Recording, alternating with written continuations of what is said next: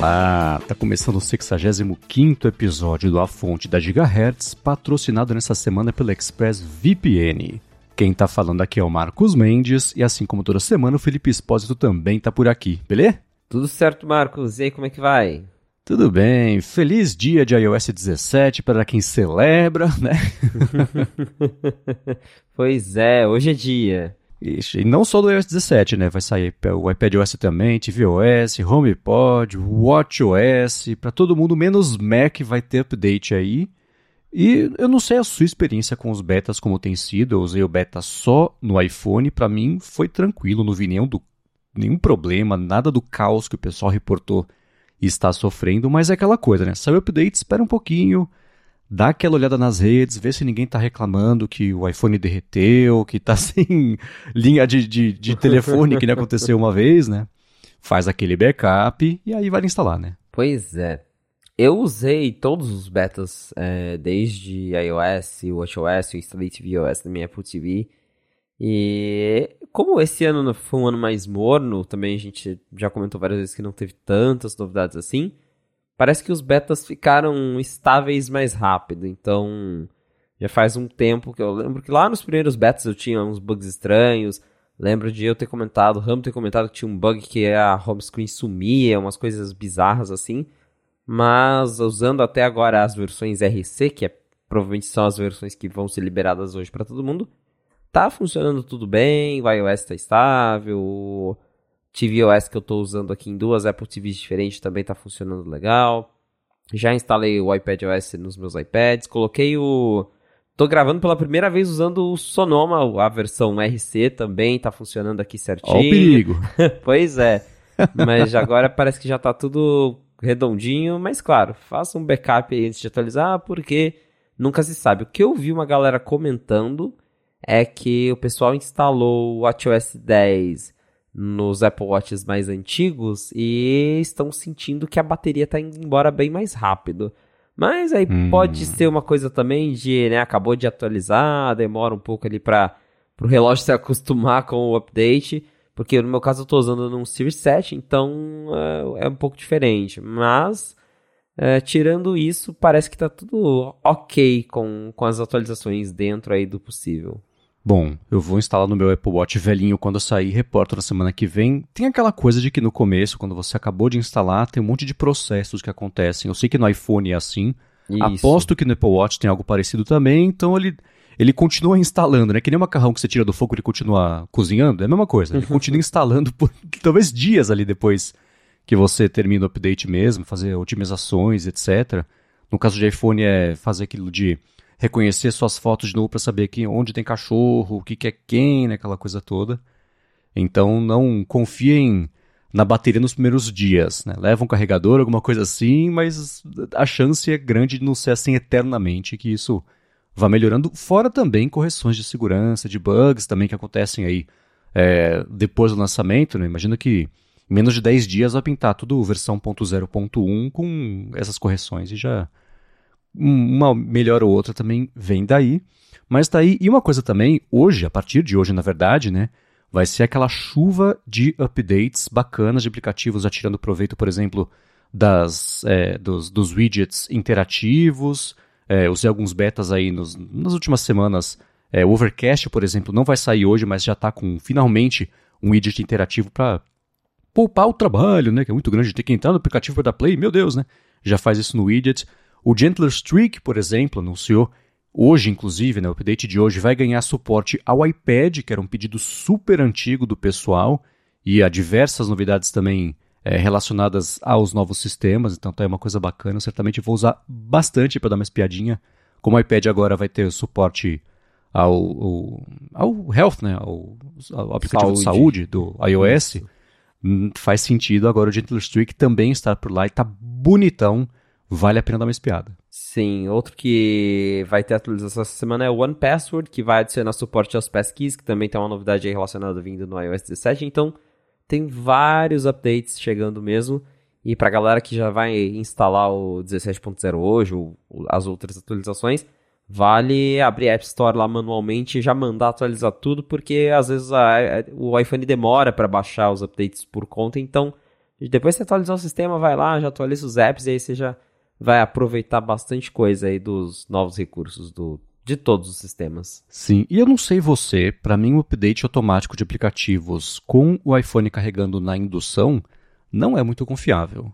Eu, de tempos não. em tempos, entro lá na App Store, dou um atualizar ali, ah, beleza, tenho 23 apps pra você atualizar. Eu falo, cara, como que você tem né? Faz uma semana que não atualiza nada. Então, atualizar manualmente ainda é uma boa ideia nesse caso. Sim. Eu esperava para isso ser resolvido no iOS 17, não foi dessa vez. É, toda vez que eu abro lá também, eu vejo que tem vários updates e você vai ver assim, coisas de dois, três dias atrás. Então, é, não parece ser tão confiável assim mesmo. Para quem ainda gosta de estar com tudo em dia, é, o jeito é abrir a App Store e clicar lá no botão de atualizar mesmo como se fosse 2007. Mas vamos lá, vamos começar com os follow-ups, que acumulamos follow-ups. Na semana passada a gente fez episódio, tentamos ser rápidos e eficientes, foi só sobre o evento. Então, é, a gente no episódio anterior tinha comentado que a Apple vem pensando em talvez adotar o processo de fabricação, impressão 3D para fabricar alguns produtos. E o Douglas Nevitz mandou para a gente um vídeo que explica como é que é a impressão, a impressão 3D usando liga metálica e é bem interessante, né? Você tem. Não é que nem a gente conhece, né? A impressora 3D que você tem ali um, um filamento de metal, né? Sei lá, uma solda que vai fazendo isso. É uma, é uma um pó que aí vai, né, vai fazendo. É, eu vou deixar aqui, eu não vou nem tentar explicar o processo, que é super complicado. Mas vale a pena ver, porque além de ser complicado, sabe que é interessante. E ele comentou o seguinte, né? Que ele, que ele crê que o maior avanço que a Apple poderia oferecer nessa tecnologia seria justamente aperfeiçoar o processo e tornar ele mais eficiente em larga escala, talvez substituindo ações feitas por humanos, né, por partes robóticas em etapas críticas e que requerem um grau de extrema segurança e agilidade para não inalar a poeira ali, metálica, por exemplo. É bem interessante esse vídeo, vale dar uma espiada. É, tava dando uma olhada aqui agora e realmente é um processo bem mais complexo do que soa, né? Porque fala impressão 3D, dá, dá aquela. Dá justamente aquela impressão de que o Tim Cook tá imprimindo Apple Watch na, na casa dele e não é bem assim. Mas realmente. É, esse ano tiveram várias mudanças relacionadas a não só a impressão 3D, mas de mudança de material, aquele, aquele vidro novo do iPhone 15 normal, do não Pro, que eles falaram que mudaram o processo que eles usam para fazer. O próprio 15 Pro também, que eles falaram que agora a, a, traseira, né, eles mudaram a estrutura dela, tem o alumínio lá por dentro, então, mesmo os iPhones eles parecendo serem iguais por fora, ou bem parecidos aos do ano passado, eles mexeram em bastante coisa interna ou mudaram aí os processos de fabricação.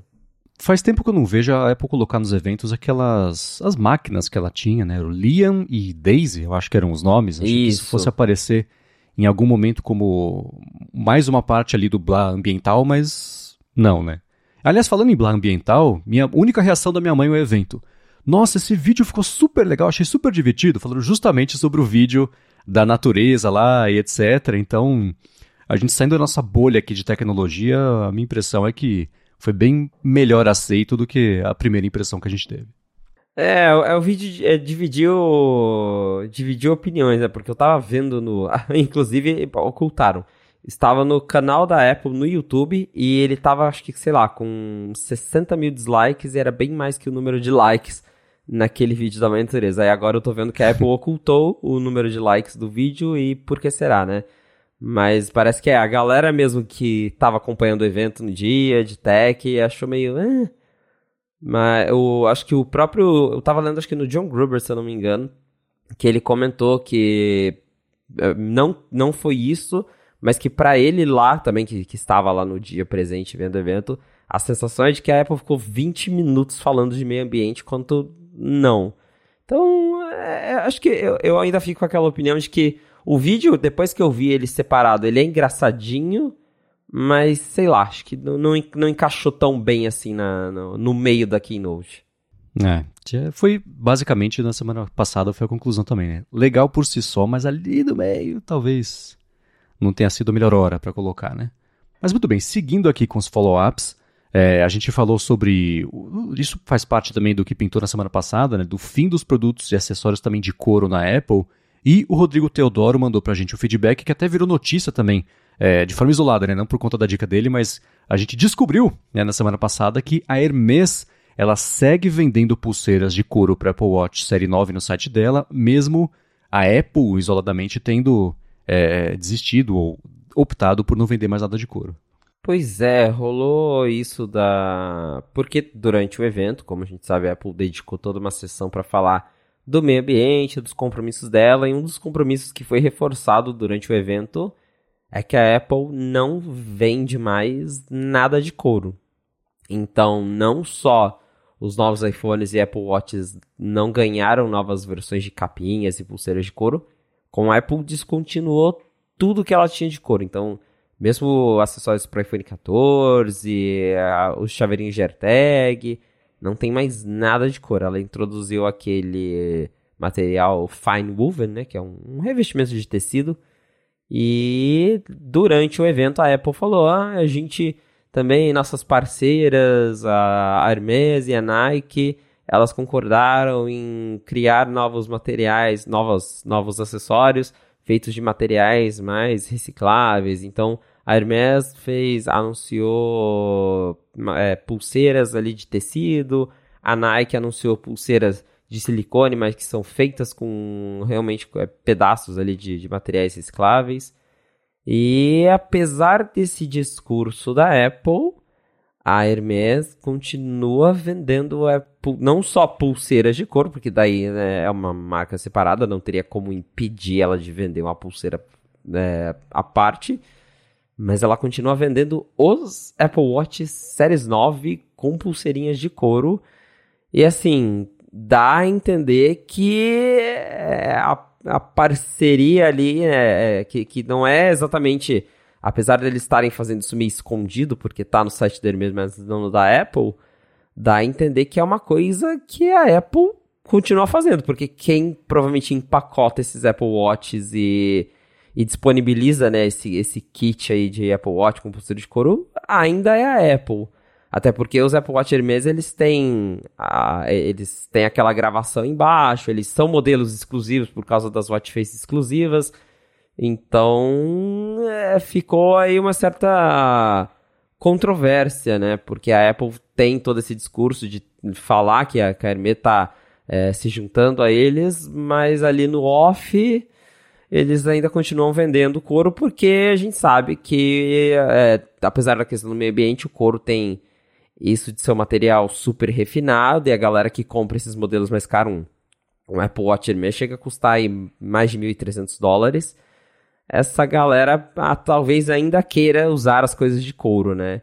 E eu até comentei no 95 Mac que não é a primeira vez que tem uma polêmica envolvendo a Hermes, porque quando a Apple tirou o carregador do Apple Watch em 2020, o, o adaptador de tomada, os modelos da Hermes eles continuavam vindo com o adaptador. E tanto que quem comprou ali na, na pré-venda recebeu a caixa antiga, grande, com adaptador de tomada. E aí repercutiu na internet, o pessoal falou, ué, Apple, mas se é para ajudar o meio ambiente, por que, que o Hermes ainda vem, né? A Apple foi lá, uma semana depois ela tirou da caixa também, lançou uma caixa reduzida do Apple Watch Hermes e então, fica aí, né? Parece que, apesar de todo o discurso, ainda tem umas coisinhas a, a serem ajustadas. E agora a gente também não sabe se, com essa repercussão, eles talvez vão dar um cutucão na Hermê e falar: ah, vamos, vamos parar com isso aqui. Ou se ainda vai mais esse ano e até, esperam até ano que vem. Mas, é pra gente ver que também o, o discurso, apesar dele ser bonito e ter videozinho com mãe natureza, na prática, uh, às vezes o, o, o dinheiro né, ainda fala mais alto. É, aquela do carregador da Hermes lá de 2020, eu fiquei pensando, é, é sabe o que? É que nem o, o HomePod original, que se você, até quando você comprava, antes dele ser retirado de linha, era ainda a primeira fornada. Você via lá pelo número de série, etc. Vinha na caixa o ano de fabricação lá do, dos primeiros HomePods, né? Então acho que foi, deve vender em tão pouco volume os relógios dessa parceria com a Hermes que o que ficou lá no galpão da primeira fornada também era que o pessoal estava recebendo desde de, de que saiu os carregadores e ia vir carregador porque foi feito muito antes, né? Ia ser mais custoso para a Apple e para o ambiente, né? Jogar aquele bando de caixa fora, fazer caixa nova e mandar para as pessoas. Mas enfim, né? Sobre esse caso aqui da, das coisas de couro, eu não vejo um, um, problema. São, são duas operações. Pensa na operação que fez a parceria com a Apple para as pulseiras, isso é uma coisa. E de forma isolada, sem ser a parceria com a Apple, ela segue vendendo pulseira de couro, porque o negócio do Hermes é meio couro, né? É que, sei lá, é, é tipo o McDonald's com sal. Vai ter coisa com sal. Mesmo se ele faça uma parceria para vender salada com a Apple, vai vender coisa, batata frita também, né? Óbvio. Então acho que são, é meio parecido. É, você vê no site da Hermes, né? Você entra, até a nova linha de couro, não sei o que, ah, produtos pequenos de couro, não sei o que lá. É um material que as pessoas ainda associam à sofisticação, se ela se dispõe a pagar mais caro para ter a bolsa de couro versus de algum outro material, tecido e etc. Então, beleza. Não imagino que, é, que até a repercussão disso, porque ela repercute na nossa pequena bolha de tecnologia, mas pff, ninguém liga, ninguém está nem sabendo, né? Então, é, não acho que a Apple vai chegar, escuta, senhores Hermes, tirem a pulseira de couro, senão a gente acaba com a parceria. Porque se isso fosse acontecer, já teria acontecido, né? Então, ela vai continuar vendendo para quem. E deve vender mais do que aquelas pulseiras bem feiosas, por sinal. Que São ela, bem feias. Né? Parece que umas meias mal bordadas, assim, sei lá. não, não é pro meu bico, né? Mas eu aposto que elas vão continuar vendendo mais do que as pulseiras, as criadas novas aí, e beleza. A menos que a Apple resolva falar, ó, oh, Hermes, ou tira couro, ou a gente não vai mais querer saber. E Hermes provavelmente falar, então, valeu por esses anos de parceria, sei lá. Vai ter couro para quem quiser, essa é verdade. É. vai ter couro para quem quiser. Muito bem. E uma coisa também que é relacionada a isso, pintaram as primeiras fotos mais detalhadas do que a Apple detalhou no evento, do que é o que, que é o Fine Woven, né? Então, eu vi lá no Mastodon o Stephen Robles, ele publicou umas fotos tiradas quase com a câmera macro do iPhone ali, para dar para ver bem a textura dela, entendi um pouco melhor é, de onde vem a proposta de ser uma coisa mais premium olhando de perto, e você, é aquelas fotos que você olha, você sente a textura né, na mão. É, não parece mesmo uhum. a parte de dentro da, da capinha de couro, que era uma. Camu, não é camurça, como é que chama? Uma, uma, sei lá. Vocês entenderam o que eu tô falando? Sim, um material veludado. Né? Isso, né? sempre esqueço. Veludo, eu, eu, nunca consigo lembrar. Mas enfim, é, dá pra ver que é mesmo uma trama minúscula e dá a sensação mesmo de uma coisa super bem feita, etc. Apesar de que já pintou alguém destruindo, falando que é uma porcaria. Sempre tem, né? O primeiro youtuber a fazer isso. É, sempre tenta sair na frente aí do, dos views dos outros. Mas para quem tiver curiosidade de ver como é que ela é, é, vai ter na descrição aqui o link. Parece um, um, jeans, sei lá. Acho que o jeans é uma boa comparação das duas Sim, coisas. Sim, né? é, parece, parece um jeans. Sei lá, olhando parece um tênis. Não é um tênis, mas parece um, um tipo um tecido, eu uso muito Vans, então olhando assim, parece um tecido de Vans. Mas, igual você falou, já teve gente no YouTube que já destruiu toda a capinha e mostrou ali que, é, comparado com o couro, talvez ela se desgaste mais rápido, porque é um tecido, né? Então, tecido encarde, tecido é, junta pelo, então eu, eu ainda tenho um pouco essa preocupação de como é que isso vai durar a longo prazo, né? Um ano segurando isso na mão suada todo dia, como é que vai ficar. Mas é uma, é uma coisa nova, né? Então vamos ver também se o pessoal, quando agora que a galera vai começar a receber os novos iPhones, está recebendo já os cases, se é, o pessoal vai aprovar essa linha Fine Woven, se a Apple no ano que vem vai fazer algum ajuste, se veio para ficar.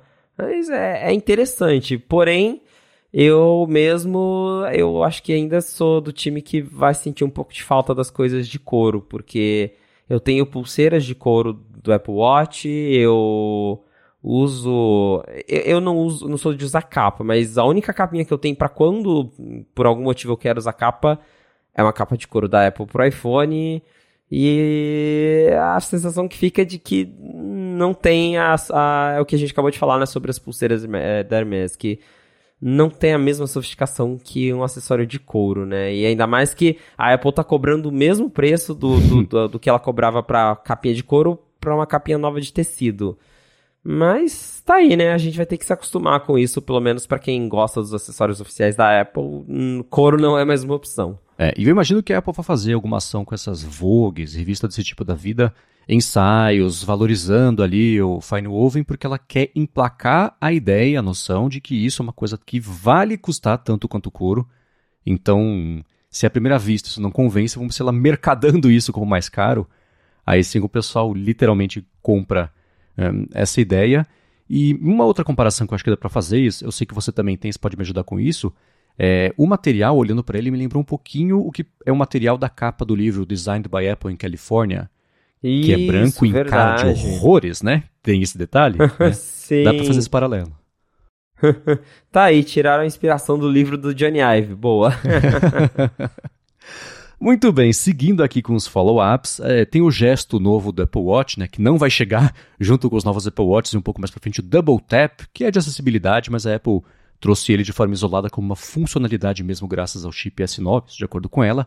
O Mark Nas comentou que esse Double Tap dos novos Apple Watches é para ir acostumando o pessoal com o gesto para quando vier o Apple Vision, aí a pessoa aproveita e assiste o Special Video que gravou no iPhone 15 Pro Max, edita no MacBook espelhado e pelo visto só falta o iPad também entrar nessa brincadeira. Eu pensei nisso mesmo do, do gesto, mas aí também me levou a pensar que e eu vi acho que não sei se foi o John Gruber que falou, alguém comentando como é que vai ser quando você tem um Apple Watch e tem o Apple Vision e precisar fazer esse gesto, porque é o mesmo gesto de você, não é exatamente o mesmo, né? Porque eu acho que não, mentira, é o mesmo sim, tem algumas ações no Apple Vision que você tem que dar dois toques com o dedo Uhum. E para poder segurar, puxar as coisas. Aí eu tô, fiquei pensando, ué, realmente, qual que, qual que ele vai priorizar? Será que eles vão conversar entre si para é, ah, vamos priorizar o Apple Vision, vamos priorizar o Apple Watch. Então, fiquei curioso para saber como é que vai ser. Mas faria sentido a Apple, né, já que ela tá inventando algo novo para Apple Vision, criar um gesto do Apple Watch que usa a mesma dinâmica para quando a galera comprar um Apple Vision já estar mais acostumada com esse gesto. Agora vale lembrar de novo que apesar de do, da Apple ter falado que esse Double Tap ele não vai estar disponível na versão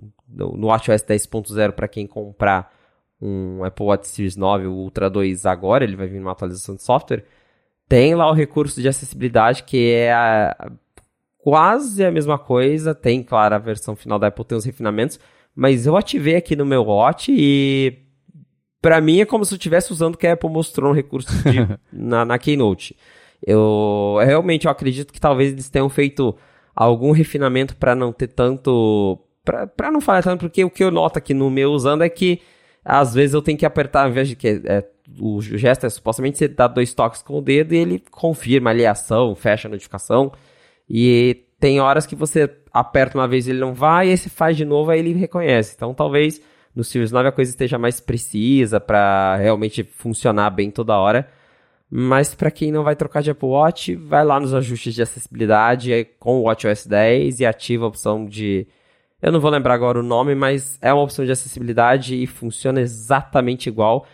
E vou falar que eu tô achando divertido, porque é aquela coisa que não precisa mais dar a narigada, né? Então, é, ontem mesmo eu tava escovando os dentes, aí chegou, eu tava olhando alguma coisa Apple Watch, Aí chegou a notificação lá, a bateria acabando. Eu só dois toques ali com o dedo, tava com a mão ocupada, a notificação sumiu. Então eu já tô me vendo usando isso no meu dia a dia, embora fazer, ficar apertando o dedo na rua ainda é uma coisa meio estranha, mas eu achei legal isso.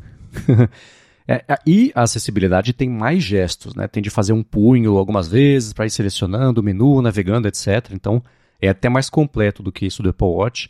Eu, sobre o lance do, do Vision Pro e do, de confundir com o gesto do Vision S, etc., eu não sei o quanto isso vai acontecer de verdade, porque é o seguinte, né? Para você ativar esse gesto no Apple Watch, você tem que estar tá com o braço, o pulso, numa posição muito específica, né?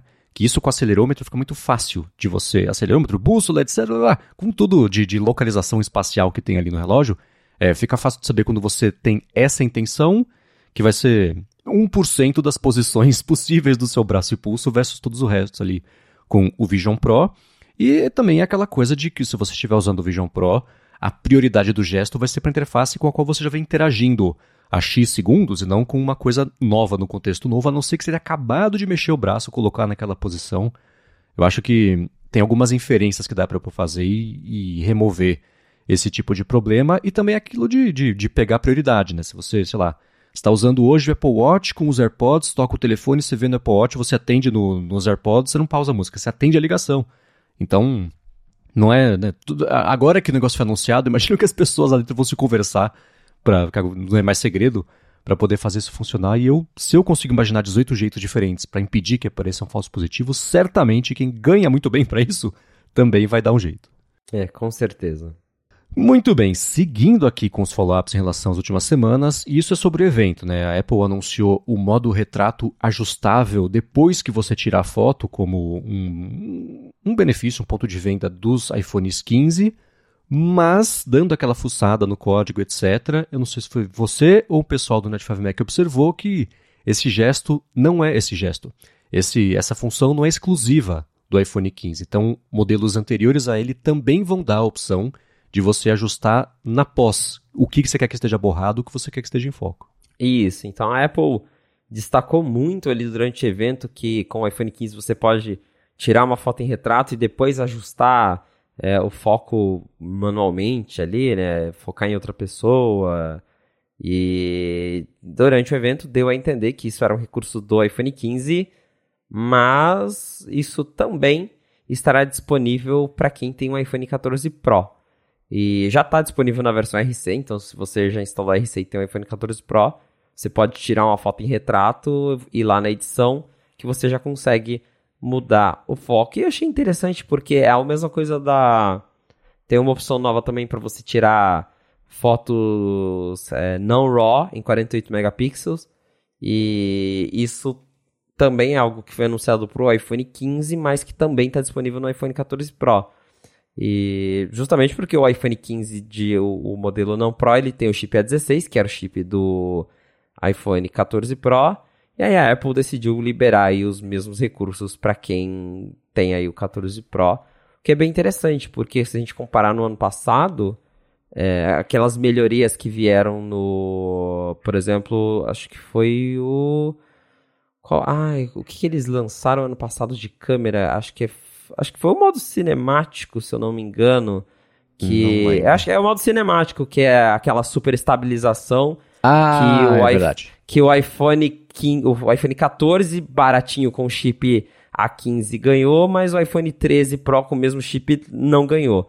E aí esse ano acho que eles repensaram, foram mais generosos e liberaram essas coisinhas de software para quem tem ali um iPhone com o mesmo chip, mesmo não sendo os mais novos. O que realmente não veio de né, relacionado ao modo retrato é aquela opção que você clicou a foto, mesmo sem estar lá no modo retrato, e ele salva a profundidade. Isso realmente ficou só para o 15, mais isso de você ajustar depois o foco e também de tirar fotos não RAW em 48 megapixels estará disponível para a galera que tem iPhone 14 Pro com a atualização final do iOS 17.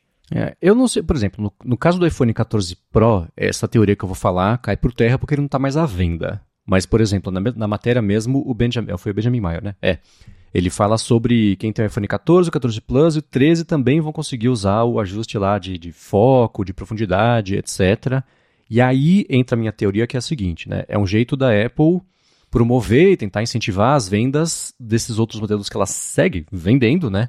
com essas funções assim, né? Agora, para quem, quem quis comprar o iPhone 15 e, putz, a grana tá curta, não vai dar. No 14, 14 Plus, no 13 também que ela segue vendendo, dá para fazer algumas dessas coisas. Então ela incentiva que a pessoa compre para ela, ao invés de comprar um usado, né? Então acho que isso faz parte de uma estratégia nova aí da Apple de, como ela segue vendendo os modelos mais antigos, trazer algumas novidades para isso também, para seguir movimentando ali, porque a gente sabe que além de não comprar todos os anos mais iPhones, as pessoas também não estão mais sentindo motivadas a comprar o último, porque os anteriores já são bons o suficiente 95% do tempo. Então é um jeito dela espremer um pouco mais é dos dois lados, imagino. Exato. Bom, e um último follow-up aqui, que também foi assunto, mas evoluiu, ele virou follow-up nesse episódio. É só, aliás, eu não sei você, Felipe, mas desde que a gente gravou o último episódio até hoje, é, foi o menor intervalo desde o lançamento da fonte que a gente gravou dois episódios. Mas para mim parece que faz um é. mês que a gente gravou o último episódio. Exato, é porque foi tudo muito rápido, né? Mas enfim, seguindo aqui, é, a gente falou, e a Apple comentou no evento que por conta da moldura de titânio, o iPhone um pouco mais leve, que acho que 20 gramas, uma coisa assim, é, de, do modelo do 14 para o 15. Isso e pintaram muitos cálculos e fórmulas do Sr. Dr. Drang, que é curioso que ninguém sabe quem é, mas do clubinho gringo ali de geradores de conteúdo ele é, ele é conhecido. e ele fez o cálculo e provou com matemática e números a diferença não só de peso, mas da sensação que a gente tem ao segurar o iPhone novo. É, eu tô bem empolgado com isso do peso menor, porque 20 gramas segundo a Apple, e talvez você fale, ah, mas né, são só 20 gramas, né? Que diferença que isso faz? Nossa, faz muita diferença. E eu, por exemplo, eu tenho o S23 Ultra aqui, e ele pesa 10 gramas a menos do que o 14 Pro Max. E eu já sinto muito essa diferença. Para mim, o iPhone 14 Pro Max é um celular muito pesado. E claro que o S23 Ultra ele também é um pouco maior, então justamente ajuda a equilibrar ali na mão, mas dá a sensação de que é um aparelho muito mais leve. E faz tempo que eu acho que os iPhones estão ficando cada vez mais pesados e vai dando cãibra na mão depois que você usa, sei lá, meia hora segurando o celular ali. Então, que bom que ficou logo já 20 gramas mais leves, porque é realmente acho que uma coisa que me incomodava muito. Aí você colocava uma capinha, o celular aumentava ainda mais o peso, né? Então agora, graças ao titânio que é mais leve, a Apple conseguiu diminuir bastante o peso do celular. Uhum. E não só isso, e, e, o que o Drang mostra é que a distribuição de peso e ele calcula a inércia, o momento de você segurar o aparelho, etc. E pelas bordas serem mais finas, a sensação mesmo, até para manobrar, fica mais fácil de manobrar. Basicamente, eu vou deixar o post pra, é, dele aqui na descrição para quem quiser dar uma espiadinha e talvez conferir os códigos aí, e os cálculos, na verdade, que o Dr. Drang fez. Mas tá aí, né? E, assim, né? Pensando em porcentagem, se ele ficou 20% mais leve, isso, é, 20 gramas mais leve, isso é um pouco mais de 10% do peso do aparelho, né? Então, agora, cada 9 iPhone, o peso de 10 iPhones antes é de, quer dizer, de 9 iPhones antes, 10 agora, então, é, é, é, relevante e que bom que está indo nessa direção, porque também eu percebi, e é, se não foi isso, a impressão é essa, né? Que ele foi ficando mais pesado a cada ano, por conta de aumento de bateria, aumento físico mesmo do aparelho. Então, é, não é o nosso caso aqui, mas talvez exista até uma questão de acessibilidade e de conforto de segurar para quem precisa de um pouco mais de acomodação. Então, que bom que nesse ano reverteu essa direção. Ele ficou que seja um pouquinho mais leve. É um pouquinho mais leve, né? Exato. Pouquinho, mesmo que pouquinho, já ajuda. é, né? E, por exemplo, o Tassos Veloso, ele foi lá, abraço pra ele, inclusive, ele fez, fez o hands-on e ele publicou lá no, no Tecnoblog. Aliás, você participou do Tecnocast nessa semana, né? Isso, vai sair essa semana no Tecnocast que a gente bateu um papo sobre os novos iPhones. Boa, deu um spoiler, mas é porque você postou lá no Threads que ia ter mais podcast por aí. Eu falei, puxa, o que será, né? Então deu chute e acertei. é, e o Tassos comentou que é mais leve, mas não sentiu tanta diferença. Então acho que é, pode ser aquela coisa que você tem que procurar para encontrar diferença. Falou, nossa, é verdade, mas no dia a dia mesmo, depois de três vezes você pegou na, segurou o aparelho, já não faz mais diferença. É.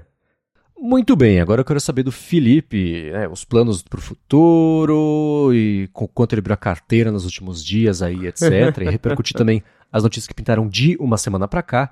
Mas antes disso, vou tirar um minuto do episódio para agradecer a ExpressVPN que está mais uma vez patrocinando a fonte e segue oferecendo três meses de graça para você que quer navegar do jeito mais seguro web afora e também ter acesso a tudo que você paga de streaming, ter acesso a tudo, os catálogos todos de todos os países, porque é isso que ela faz. A segurança é aquilo que se você acessa o Wi-Fi públicos de shopping, de hotel, de aeroporto, enfim, né? Se você está usando o Wi-Fi, não é de graça, os seus dados são o preço. Os sites que você acessa, por quanto tempo, os aplicativos, os conteúdos de streaming também que você assiste, e se você se conectar pela ExpressVPN, isso não acontece. Sua conexão passa a ser criptografada, então nem quem está oferecendo a conexão consegue ver os dados trafegados, isso sem perder velocidade. Então você pode escolher os coisas de 100 países que eles oferecem para rotear sua conexão pelos servidores seguros da ExpressVPN e nem quem está oferecendo a conexão consegue saber e você não perde velocidade por isso, o que é ótimo, que eles investem muito em velocidade. E sobre o streaming é o seguinte, o catálogo da Netflix, do HBO Max, até do YouTube aqui no Brasil, é diferente de outros países. Então, se você se conectar, por exemplo, Estados Unidos, por meio da ExpressVPN, você acessa os catálogos de lá, consegue ver coisas que não estão disponíveis aqui no Brasil, e o contrário também, quer ver alguma coisa que só está disponível por aqui, se você estiver viajando, se conecta ao servidor brasileiro da ExpressVPN e pronto, você tem esse conteúdo liberado. Agora a parte mais bacana é a seguinte, se você acessar expressvpn.com/a fonte, você, primeiro, tem 30 dias para experimentar a ExpressVPN e ver como é fácil configurar e passar a usar no seu iPhone, no iPad, no Mac, no roteador da sua casa, na TV também que você tem aí, dependendo do modelo. E aí sim, para assinar o plano anual, além de você acessar por 12 meses, tem mais 3 meses de graça só porque você acessou por meio do link expressvpn.com barra a fonte. Eu uso quase todo dia a ExpressVPN, não só para proteger minha conexão, mas também quando eu quero ver alguma coisa que não está disponível no Brasil. Né? Eu vi, por exemplo, no fim de semana, o Quatro Casamentos e um Funeral, um filme britânico super clássico não, mas é, né, Sessão da Tarde do Reino Unido ali. E eu descobri que saiu um curta no ano passado, como parte daquele Red Nose Day, que até o Johnny Ive fez, um narizinho vermelho, etc. A gente, acho que a gente comentou sobre isso aqui. Saiu um curta baseado no, nesse filme. Eu não consegui achar em lugar nenhum, me conectei pela ExpressVPN no Reino Unido, acessei o site da BBC, tava lá, consegui assistir o curta só por conta disso. Então vai lá, acessa e conhece, vale a pena. expressvpn.com a fonte. Muito obrigado, ExpressVPN, pelo patrocínio de mais esse episódio do podcast e pelo apoio a toda Gigahertz. Valeu, ExpressVPN! Muito bem, Felipe. Sua conta bancária está mais leve ou igual a estar como ela estava na última semana, depois que a Apple abriu as pré-vendas pré aí dos produtos que ela anunciou? tá igual porque a Apple não abriu pré-vendas de nada no Brasil, né? Então... É não tem como comprar aqui, eu não, não vou comprar fora. iPhone eu geralmente compro aqui mesmo. Então, tá na mesma por enquanto. Mas eu provavelmente vou trocar de iPhone, isso é uma coisa bem certa já. É, provavelmente eu vou comprar o 15 Pro Max 256 titânio natural, acho que essa vai ser a minha opção. Apple Watch ainda estou em dúvida, porque é, mudou, mas não mudou, então eu, tô, eu tô bem com o meu Series 7 e até ativei lá o um negocinho de acessibilidade, que talvez não funcione tão bem, mas bem o suficiente para eu não querer gastar mais alguns milhares de reais em outro Apple Watch. é, se eu, eu não decidi ainda se eu vou comprar, né? Eu geralmente não compro aqui no Brasil porque é muito caro, então se eu acabo viajando para algum lugar que está vendendo iPhone que é mais barato que aqui, ou se aparece oportunidade né, de quando eu tô com uma grana sobrando alguém viajar e se dispor a trazer, eu, eu compro. Se eu for comprar, vai ser o 15 Pro Max, assim como desde que saiu o primeiro Pro Max na vida eu comprei. É, e cada vez mais eu estou convencido que para mim a escolha vai ser o de titânio natural, porque as fotos que eu vi de hands-on mesmo do pessoal com ele, tanto com o, o, azul quanto com ele aquele, o modelo, sei lá, preto, uh, não sei, parece uma pintura artificial, não parece que é a cor do produto, parece é... uma camada de, de maquiagem em cima dele. Eu tive a mesma sensação. É, então. Então, eu acho que eu vou de. Se eu for, deve ser de titânio natural. Uhum. É, agora uma boa notícia para quem vai comprar aqui é que, pelo menos segundo o Mac Magazine, a pré-venda já deve começar esse mês ainda, dia 29 aqui pois no Brasil. É. Parece que ainda a Apple não deu uma data oficial, mas eles ouviram lá das fontes que dia 29 a Apple já deve abrir a pré-venda dos iPhones aqui. Eu até postei no Threads ontem porque eu tava lá fuçando o site da Apple e eu vi que eles já estão vendendo as cases do iPhone 15 aqui, as cases fine woven. E normalmente eles só começam a vender as cases junto ali com a, ou pelo menos com a pré-venda do iPhone. Então, para as cases já estarem disponíveis aqui, provavelmente é um bom sinal de que os iPhones vão chegar mais cedo do que antes. Até o, o Tássio estava comentando no, Twitter dele esses dias que ele também ouviu por aí que os iPhones devem chegar antes do que a gente está acostumado. Então, altas chances de, na próxima semana, a gente ia ter pré-venda de iPhone aqui no Brasil. É, e uma outra coisa também que corrobora isso, na verdade, aí eu acho que é, não sei se foi um vazamento, uma falta de atenção, é que lá no site da Fast Shop, para você se cadastrar na pré-venda lá, tá falando. Ah, começa a vender dia 29. Então, não é uma confirmação da Apple, mas de um parceiro muito próximo da Apple, dizendo já que isso vai começar no dia 29. Então, acho que é o pré-registro né, que eles falam lá no ah, rodapé. é verdade, olha só. Então, né? E o fato de que isso virou notícia e tá no ar até agora, né? Eles já sabem que isso, entre aspas, vazou. Então, então tá aí, né? Só não é confirmado porque foi a Apple que. Não foi a Apple que falou, mas. É, é isso, dia 29 deve rolar mesmo. Incrível, né? Pois é, olha só, o Brasil na terceira leva da Apple. Fomos de sei lá que número de leva para terceira. Fomos de outros para terceira. Exato. Muito bem, então eu quero, vamos, eu quero saber da galera, né? O pessoal que está escutando aqui, manda pra gente gigahertz.fm feedback quais são os modelos e as cores que vocês vão comprar, que a gente pode transformar isso numa estatística aqui. É o jeito manual mais burro do mundo de fazer uma enquete, mas a gente quer saber e manda pra gente lá pelo gigahertz.fm feedback pra gente poder medir o interesse de vocês em relação a isso. E tá aí, dia 29 deve mesmo, acho que agora é inevitável que deve rolar o começo das vendas aqui no Brasil. E notícias que pintaram de uma semana para cá sobre esses novos iPhones. Uma delas é sobre memória RAM, que eu não sei você, Felipe, mas eu parei de me importar com memória RAM, sei lá, no iPhone 3, talvez, assim. Acho que eu nunca liguei, na verdade, pra memória RAM do telefone, mas eu sei que se, se tem um número as pessoas se importam. Então, é, a Apple aumentou a memória RAM do iPhone 15, né, do, quer dizer, do, dos modelos Pro, mas da geração do iPhone 15.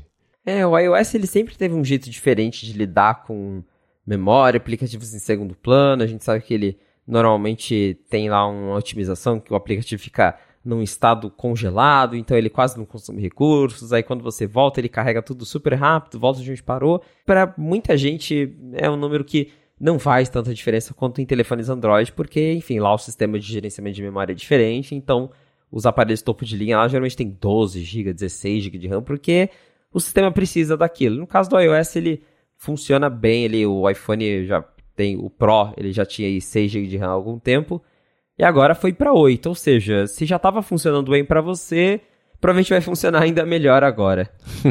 É, quando batia no teto antes, é aquilo, né? No máximo, sei lá, você vai tentar acessar um aplicativo que você usou faz uma hora, você volta uns 3, 4 na, na galeria de aplicativos abertos ali, ele precisa carregar de novo. Mas no dia a dia mesmo, assim, acho que não faz tanta diferença. E tá aí, pra quem se importa muito, agora são 8 GB de RAM. Eu sei que o pessoal do Android fala, ah, meu, tem 20 GB. Bacana, agora esse aqui tem 8 e o pessoal que compra vai poder usar. E uma coisa que o Ming Chi Kuo comentou de uma semana para cá, em relação aos iPhones 15 Pro Max, foi dizendo, mais uma vez, né, corroborando uma coisa que ele próprio tinha dito antes, que a Apple vem sim enfrentando problemas de fabricação desses modelos, o que ele fala que pode ser comprovado, por exemplo, com a elasticidade do prazo de entrega dele versus os outros, quão rápido foi caindo para 4, 5, 6, 7 semanas. E acho que na semana passada eu comentei, né, que eu achava que um dos jeitos que a Apple achou de lidar com isso foi de eliminar a opção de 128 GB. Desconfio que ela possa voltar num futuro aí, é, mas não esperem por isso para comprar o aparelho se vocês querem comprar o Pro Max. Mas está aí, parece que sim, está mesmo difícil da Apple conseguir fazer é, essa produção tanto quanto ela queria e também levando em conta aí a demanda. Exato, é um combo de demanda e problemas de produção mesmo, que é algo que antes mesmo da Apple anunciar o Mintico e outros analistas já vinham especulando que o Pro Max ia ser o modelo não só o modelo mais procurado, como também o modelo que mais daria problemas para a Apple fabricar. Então, você junta isso, o resultado é o pessoal não encontrando o Pro Max na loja, né? A gente já viu aí que em alguns países, se você abrir a Apple agora para comprar um iPhone 15 Pro Max, o prazo de entrega é novembro. Nossa. Então, é, a coisa tá bem disputada. É, e também, é, aí uma coisa que rolou foi especialmente os modelos de titânio natural e também o modelo de titânio branco, né? O que pode indicar o maior interesse das pessoas e também uma, especialmente o titânio branco, acho que para ficar legal, né? Deve dar muito trabalho, um processo bem chato de fabricação, porque senão vira, sei lá, já passou tinta branca em cima da parede preta, fica um, né? Não fica branco, né? Tem que passar algumas vezes ali. Então pode ser difícil de fazer e ficar bonito mesmo, então tá aí para quem quiser antes do Natal, vale a pena dar, dar, uma agilizada aí, achar uns truquinhos a mais nas almofadas do, do, do sofá, porque senão vai ficar para ano que vem, né? Pois é. vai tá. Conseguir um novo iPhone está cada vez mais difícil. Uhum. E uma coisa curiosa, né? Tem duas coisas acontecendo ao mesmo tempo. A Apple tá expandindo a lista de países mais rápido, pelo menos o Brasil tá logo nessa terceira leva, e do outro lado, ela não consegue fabricar o suficiente para dar vazão para os países onde ele já está sendo vendido, né? Então, com essa expansão, vai ficar mais difícil ainda, imagina, mas está aí, ela garantindo que as pessoas não vão comprar outra coisa pra, de Natal e já vão se comprometer a comprar o iPhone, e aí, quando chegar, chegou. Pois é.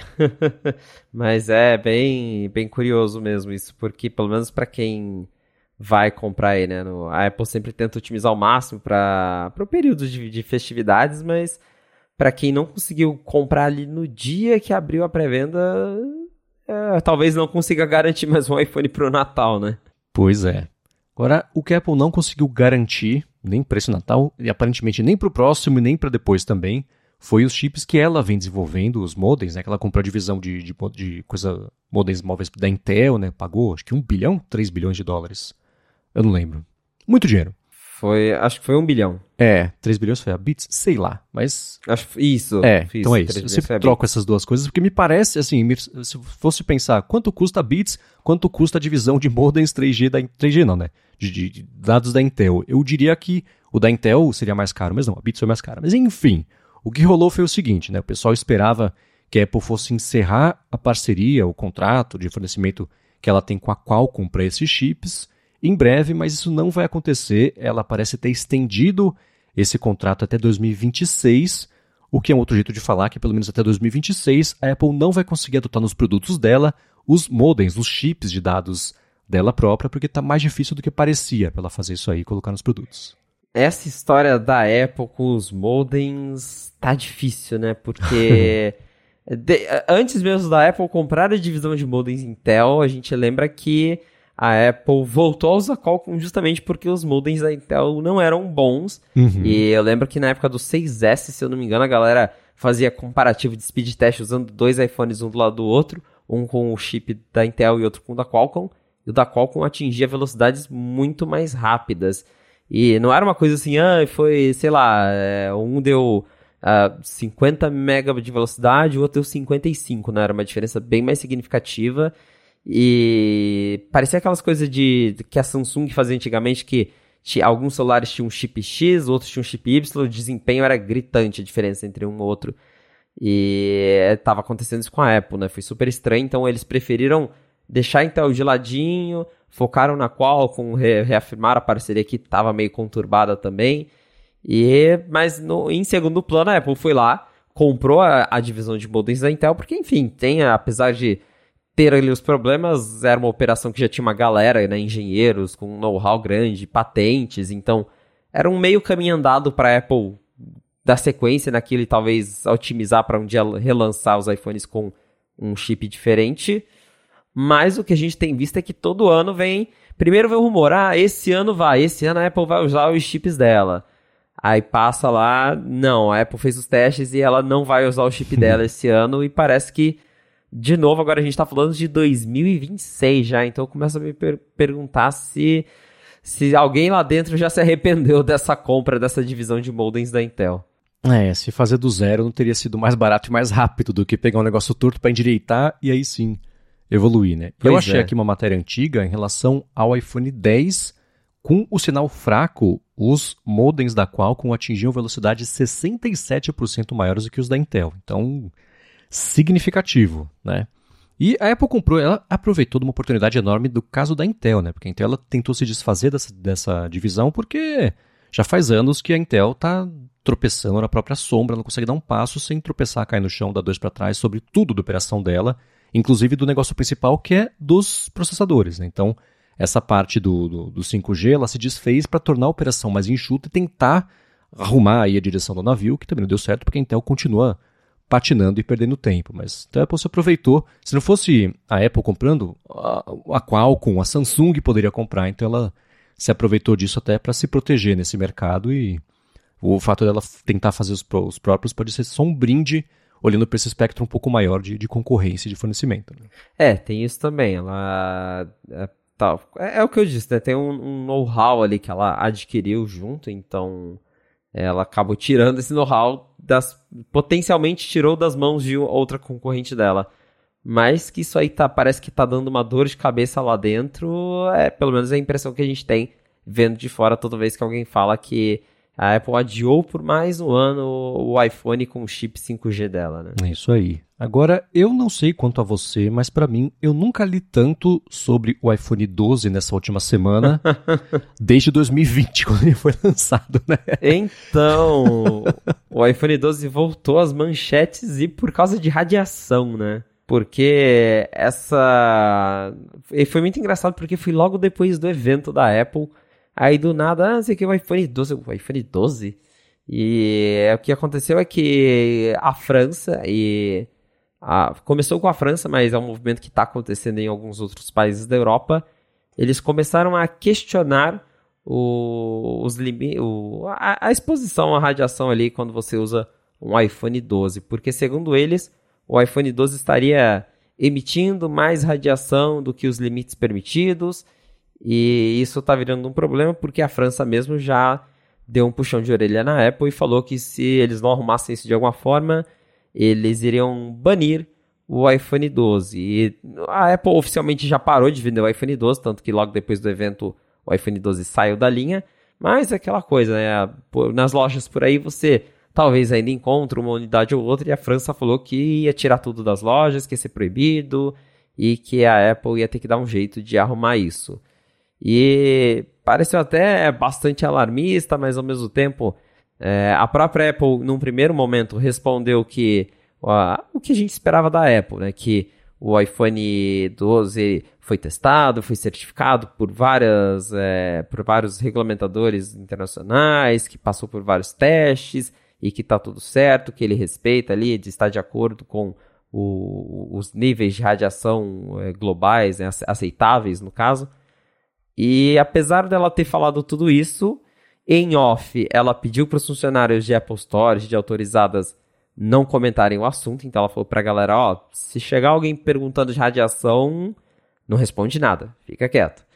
E passou aí agora, mais uns dias depois que começou a rolar essa polêmica, a Apple confirmou que ela vai lançar uma atualização do iOS, que a gente não sabe o que é que ela vai fazer, mas que ela disse que vai tentar é, corrigir o que a França está pedindo, diminuir os níveis de radiação emitidos pelo iPhone 12 com uma atualização de software. Então, tá tudo bem estranho porque a Apple mesmo ela não tá querendo comentar muito o assunto, então ela só falou assim: "Tá, a gente vai lançar uma atualização e vai resolver o que a França tá pedindo, mas como, o que, que eles vão mexer para arrumar isso, e se eles vão lançar uma atualização, quer dizer que realmente era um problema, que a França estava certa.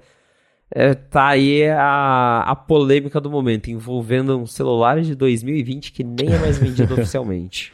É, e a França tem um lance com radiação, né? Não é lá também que os iPhones tinham que vir na caixa com os fones com fio Isso, por conta também de radiação? É lá mesmo. Então, uhum. Lá é para proteger crianças, é um lance. Quando você quer justificar, você enfia a criança no meio, pronto, né? É, fica irrefutável.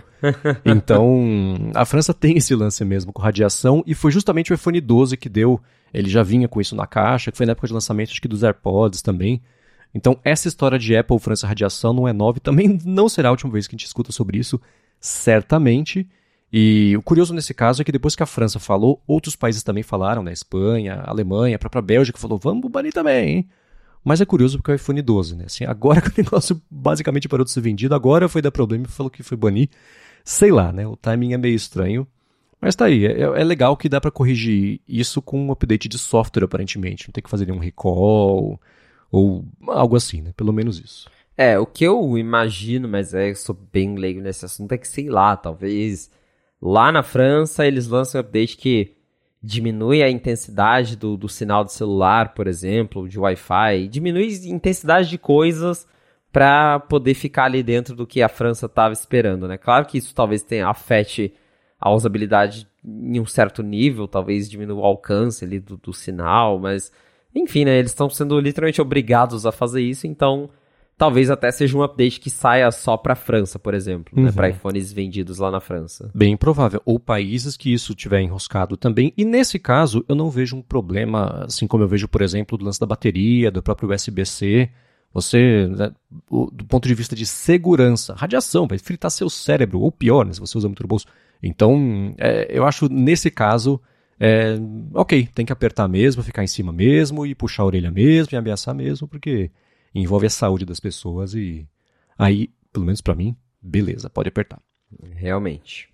Bom, chega de iPhone para esse episódio, vamos falar de iPads agora, porque nessa última semana a gente vinha comentando sobre iPads aqui, você pode pintar nesse ano, ano que vem, qual vai ser o modelo, etc.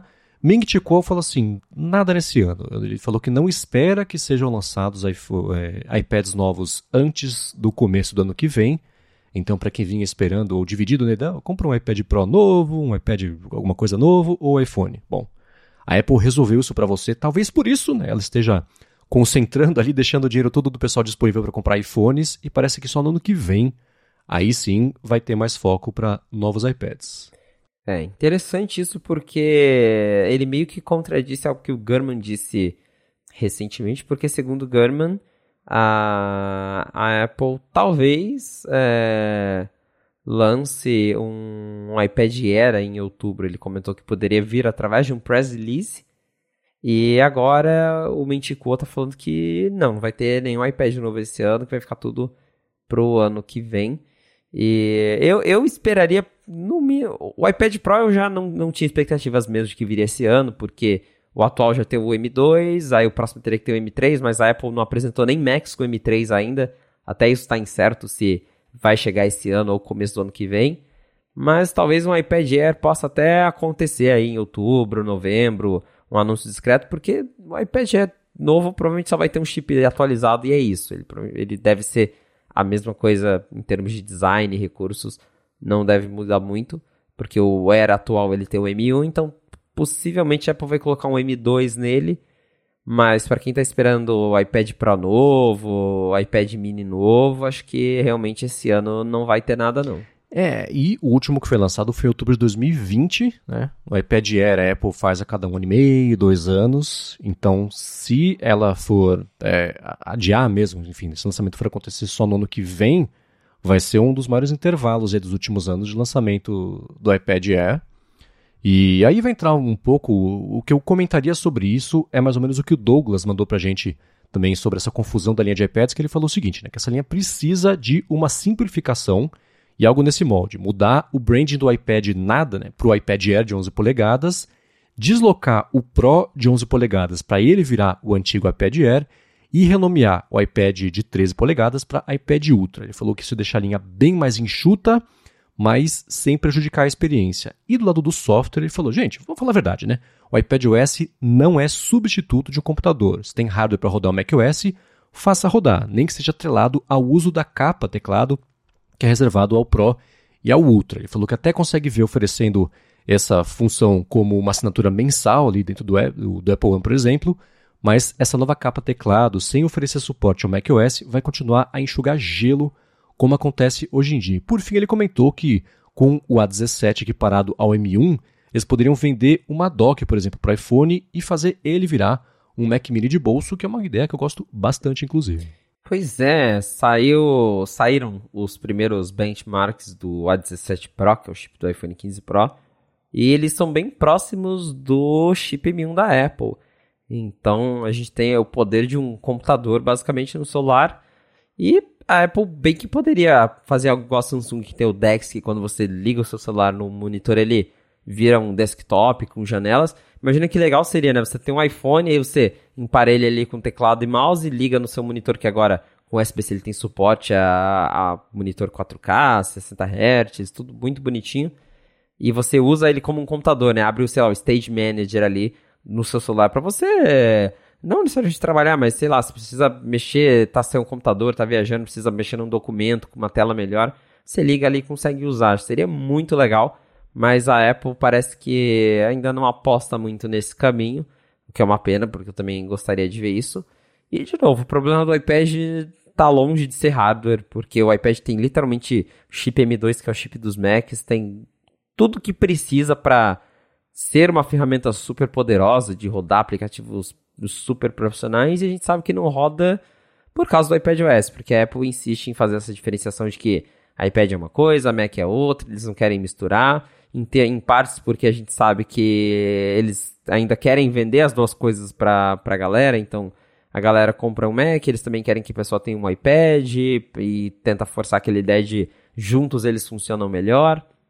Mas a gente sabe que se quisessem dava para fazer o iPad ser um substituto de um MacBook, por exemplo, um substituto de verdade. E a linha de iPad vai ficar nessa bagunça porque, né, a Apple tá naquela de vai empurrando a pessoa cada vez mais para cima. Né? Então, uhum. ao invés de ter uma linha coesa, ela tá naquela de você vai na Apple, você olha o iPad baratinho, mas aí tem um, um, que custa 50 dólares a mais, que tem um design mais novo.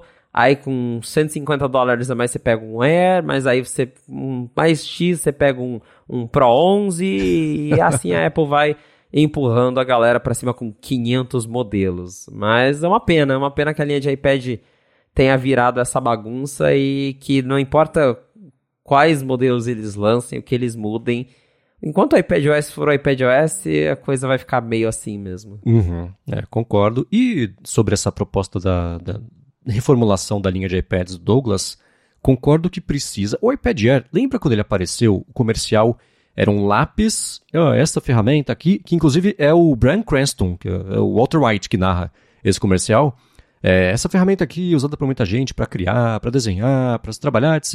E a pessoa tirava, acho que o lápis da frente, você via que o iPad era atrás, ou tirava o iPad era atrás do lápis, e você via que na verdade o tempo inteiro era o iPad que estava lá escondido. Então a proposta dele versus o iPad normal é que ele era muito mais fino e muito mais leve, daí o nome Air, inspirado também no, no MacBook Air, óbvio, né?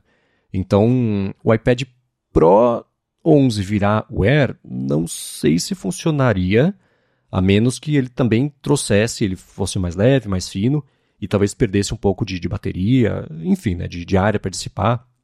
Mas o iPad de 13 polegadas, ou talvez o de 15, que dizem que a Apple pode lançar aí no ano que vem, ele talvez esse sim seja o Ultra para mim. Isso faria sentido. E, mas eu, apesar de eu gostar muito, até escrevi no Mac Magazine que eu adoraria que a Apple copiasse basicamente o DeX para os iPhones e permitisse isso, a gente sabe que essa não é a proposta da Apple, é por isso que ela é a empresa mais é, valiosa do mundo, né? Porque ela sabe, não tem nem usuário para iPad, tem para escola, mas para as pessoas normais, vamos dizer assim. Então, se a família quer dois usuários de iPads, tá bom, compra dois iPads. Essa é a filosofia dela. Não, ela, ela sabe que todo mundo quer usuários, é uma decisão não colocar, né? Então, a filosofia é muito mais próxima do que ela. O Phil Schiller falou, né? Você compra Apple Watch, o que você não resolve com o Apple Watch, você resolve no iPhone. O que não resolve no iPhone é no iPad, o que não é no iPad é no Mac, né? É, são produtos diferentes para propostas diferentes, apesar de que eles podem fazer poder de fogo, né? Isso eles têm para fazer tudo? Tem.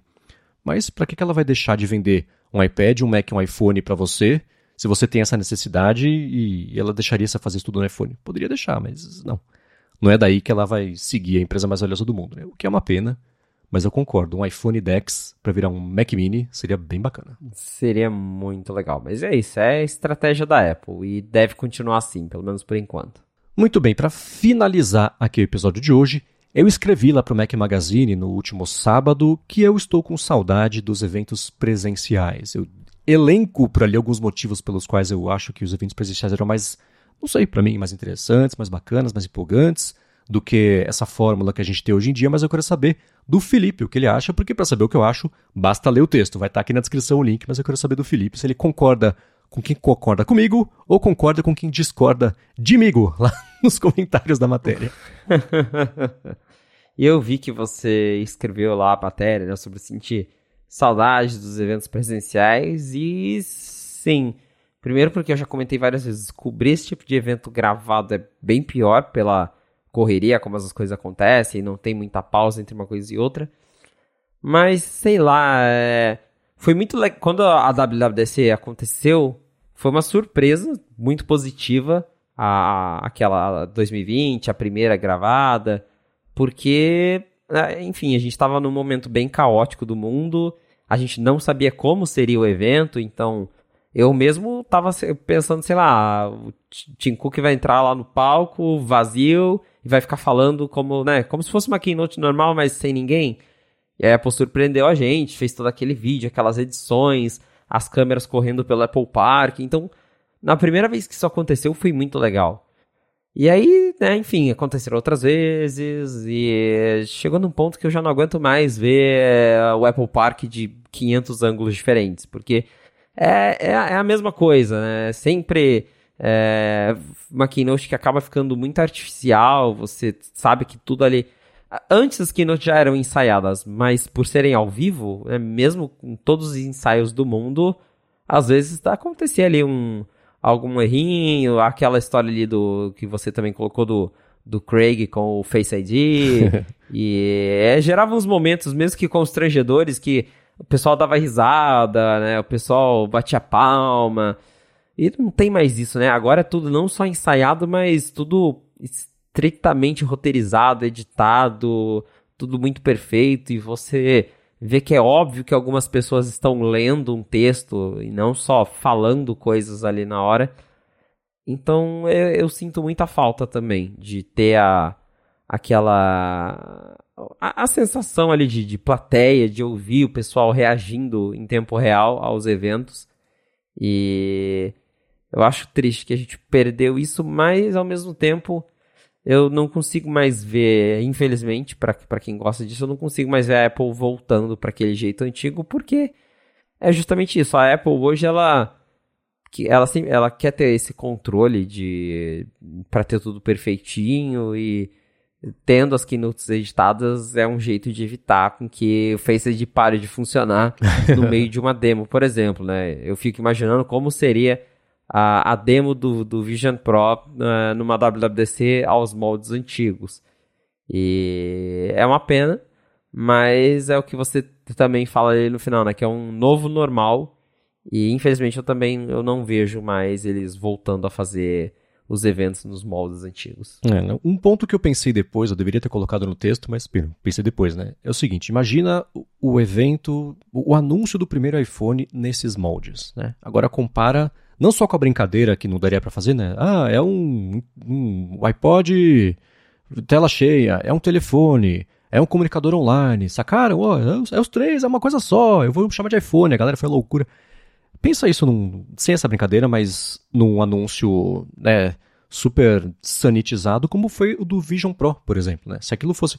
E, para quem esteve lá ao vivo, sempre aparece um, um, gravações da galera que estava por lá, rolou um, uma empolgação. Né? E se a gente comparar isso, por exemplo, com o ceticismo das pessoas hoje em dia em relação ao Vision Pro, se a memória das pessoas fosse uma empolgação das pessoas lá ao vivo reagindo, poderia até favorecer um pouco mais a opinião pública em cima do produto. Existe aí, ah, mas a pessoa está sendo manipulada a acreditar que é bacana porque quem estava lá gostou.